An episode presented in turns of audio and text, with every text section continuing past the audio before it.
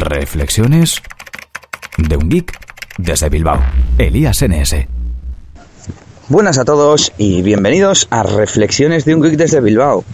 Hoy es martes 4 de noviembre y ahora sí que sí, ha llegado el invierno. Hoy no vamos a pasar de 14 grados en Bilbao y hay que coger paraguas, chaqueta y la de Dios.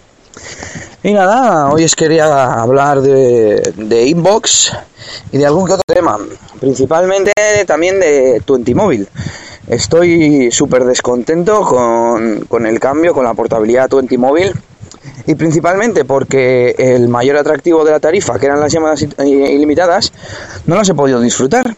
Nunca me ha funcionado bien, la aplicación se traba, y todos estos días, toda esta última semana, he estado instintivamente llamando desde la aplicación de llamadas de la, del teléfono, vamos, de las llamadas normales.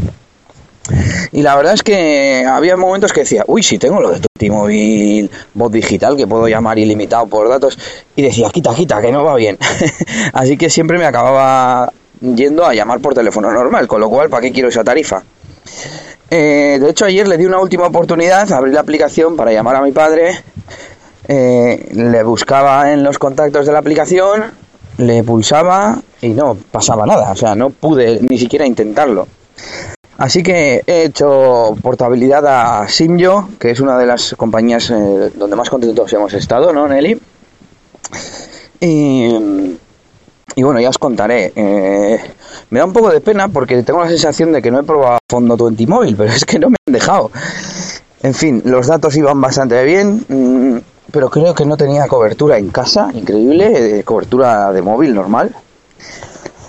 Y bueno, dicho esto, cambiamos de tema y nos vamos a Inbox.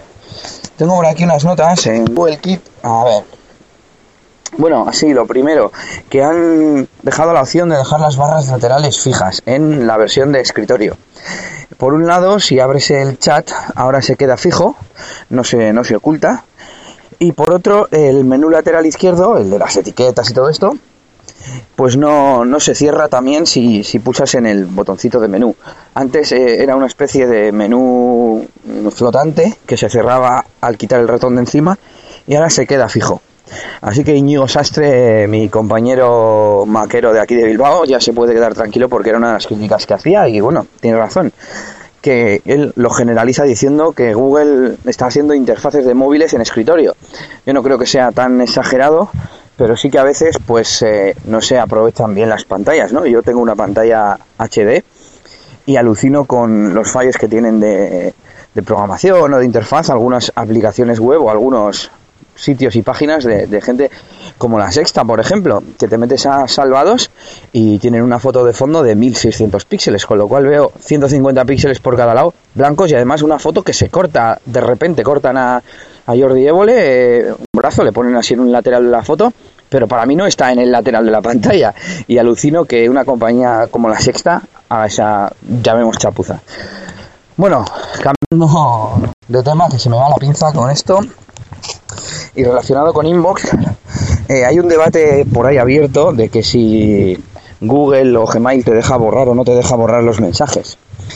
Bueno, pues voy a explicar que yo creo que Google tiene dos principios en cuanto a los datos de los usuarios. Uno el primero es que tienden a que tengamos un historial de todo. Ellos, eh, dado eh, sus data centers y su filosofía, pues mm, tienden a que todo se guarde, todo sea buscable. Y así nació Gmail, que no tengas que borrar en principio y que lo archives y, y luego ya usarás el buscador, las etiquetas y demás.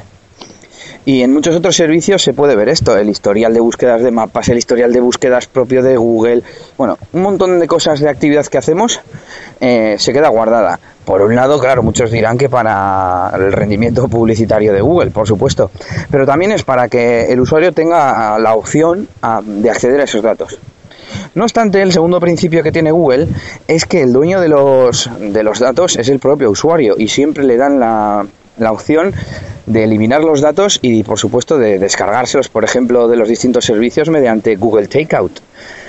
Entonces, aplicando esto a, a Gmail, por supuesto que Gmail y Inbox, bueno, Gmail ya lo sabíamos, pero bueno, por supuesto que Inbox tiene botón de borrar. Y me decían que estaba muy escondido para poder espiar Google a gusto nuestros correos. Bueno, no está tan escondido. Eh, Inbox se basa eh, más o menos en gestos y en productividad y por tanto cuando estamos en la lista de correos o en un correo, las opciones que, que están más a mano son completar o posponer, porque en principio es lo que Google entiende que tienes que hacer con un correo.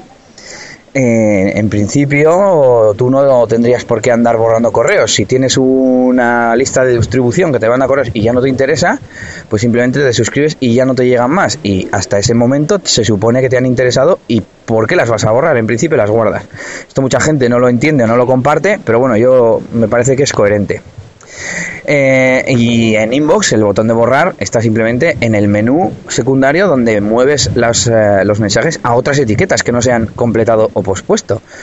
Realmente completado o pospuesto mm, no es nada, es una primera acción. Luego realmente si lo vas a mover, pues tienes ese menú y ahí mismo está el botón eliminar. Eres dueño de, borrar tu, tu email.